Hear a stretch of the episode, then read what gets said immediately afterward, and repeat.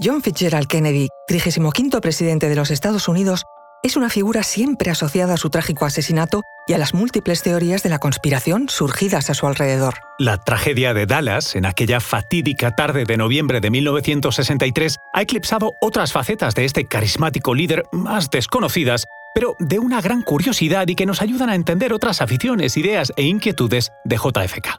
Os contamos esto y mucho más a continuación.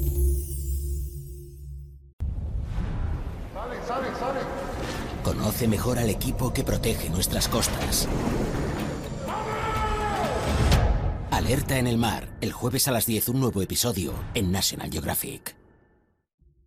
Soy María José Rubio, historiadora y escritora. Y yo soy Luis Quevedo, divulgador científico. Y esto es Despierta tu curiosidad, un podcast diario sobre historias insólitas de National Geographic. Y recuerda, no te pierdas JFK, Un día en América, la docuserie sobre el magnicidio más famoso de la historia, con imágenes de archivo nunca vistas hasta la fecha y un acceso exclusivo a testimonios inéditos. Estreno el 6 de noviembre a las 22 horas en el canal National Geographic. La figura de JFK tiende a ser reducida a su asesinato, pero tras de sí guarda abundantes anécdotas. Durante la Segunda Guerra Mundial, por ejemplo, Kennedy trabajó como corresponsal de guerra esta experiencia, que le llevó a frentes de batalla, le permitió ser testigo de los horrores y heroísmos de la guerra, moldeó su perspectiva sobre la política internacional y la naturaleza humana. Sus observaciones y análisis plasmados en papel nos ofrecen ahora una mirada única sobre su manera de entender el mundo. De hecho, recibió la medalla de honor por su servicio militar en el que estuvo al mando de dos lanchas torpederas. Su heroísmo le valió la medalla de la Marina y del Cuerpo de Marines, Destacaron su valentía y liderazgo en el rescate de la tripulación de un buque que se hundía, al ser atacado por un destructor japonés. Era el año 1943 y entonces tenía 26 años. Poca gente sabe que antes de asumir las responsabilidades de la Casa Blanca, JFK ya había dejado su huella en el mundo literario. Su obsesión por la escritura no fue un pasatiempo pasajero, sino una pasión que lo acompañó a lo largo de su vida.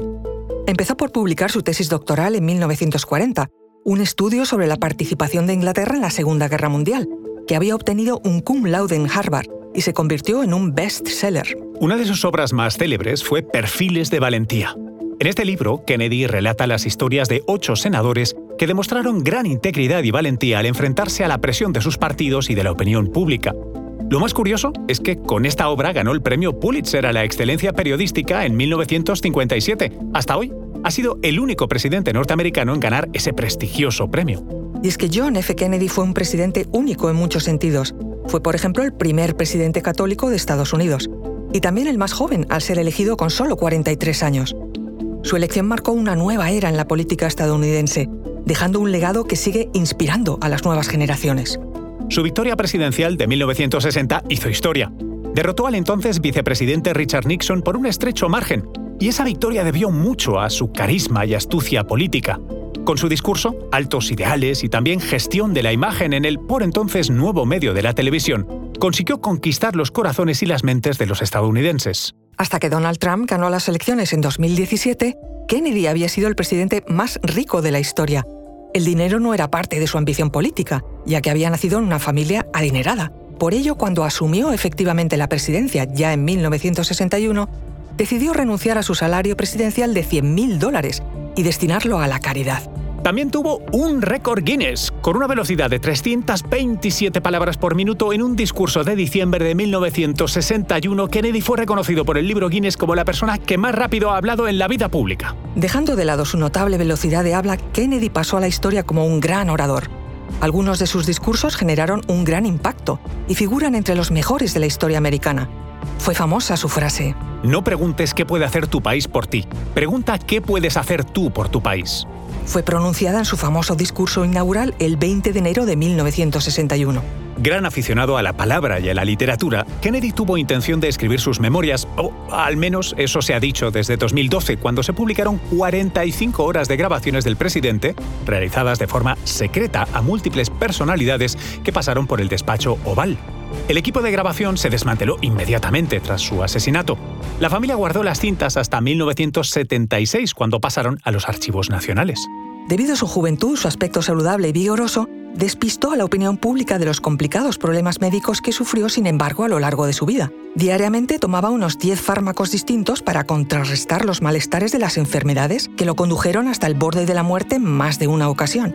Kennedy sufría de náuseas, fatiga extrema, dolores estomacales inaguantables, fiebre alta y otra serie de síntomas ocasionados por la enfermedad de Addison, una enfermedad rara en que las glándulas suprarrenales no producen suficientes hormonas. También, por cierto, sufrió leucemia cuando tenía 20 años y había sido diagnosticado de hipotiroidismo. Recibió hasta cuatro veces la extrema unción durante su vida. La primera durante un viaje a Inglaterra a los 30 años, tras enfermar gravemente. Otra por una fiebre altísima que sufrió en Japón a los 34 años.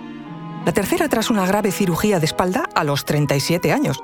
Y la última en el convoy presidencial, el 22 de noviembre de 1963, el día de su asesinato. No se puede decir que se cuidara mucho. Era un gran fumador y un amante de los puros habanos. Dos días antes de que Kennedy firmara el embargo económico de Cuba, pidió al secretario Pierre Salinger que le consiguiera alrededor de mil tabacos cubanos para tener reservas. Un día después de haber recibido el encargo, firmó el decreto que prohibía la venta de productos de origen cubano en territorio estadounidense.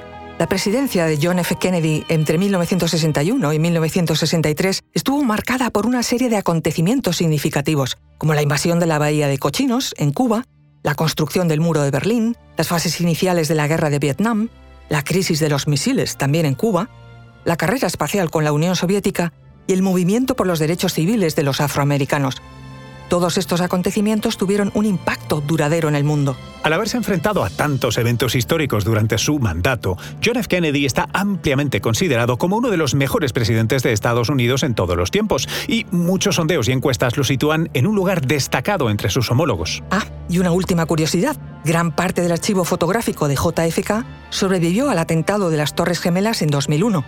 El archivo de Jack Slow, fotógrafo personal del expresidente, se encontraba en la cámara de seguridad de un banco bajo el World Trade Center. Y aunque miles de fotos fueron destruidas, casi todas las de JFK sobrevivieron a la tragedia. El 22 de noviembre de 1963, John F. Kennedy fue trágicamente asesinado en Dallas, Texas. Tenía 46 años. No había cumplido ni tres años de presidencia. Este terrible suceso conmocionó al país y al mundo, ya que su querido presidente les fue arrebatado demasiado pronto. Pero esto, esto te lo contamos en otra historia.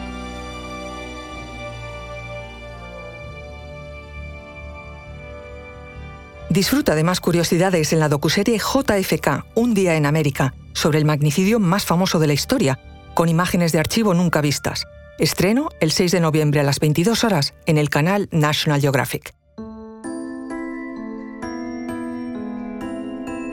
Recuerda que Despierta tu Curiosidad es un podcast diario sobre historias insólitas de National Geographic. Disfruta de más curiosidades en el canal de National Geographic y en Disney Plus. Ah, y no olvides suscribirte al podcast si has disfrutado con nuestras historias.